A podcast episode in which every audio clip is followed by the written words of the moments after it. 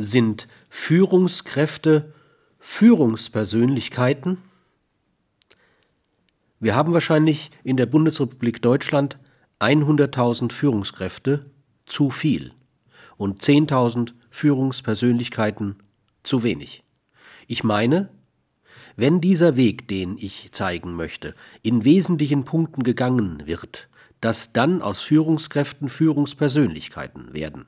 Eine Führungskraft unterscheidet sich von einer Führungspersönlichkeit dadurch, dass die Führungskraft ausschließlich die Interessen des Unternehmens exekutiert, also ausschließlich die ökonomische Verantwortung trägt.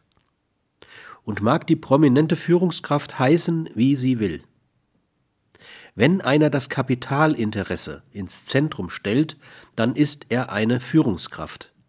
Eine Führungspersönlichkeit hat immer auch ethische Aspekte, die ihr Handeln mitbestimmen, sei es im Aufbau von Vertrauensfeldern, sei es aber auch andere Formen sozialer Verantwortung.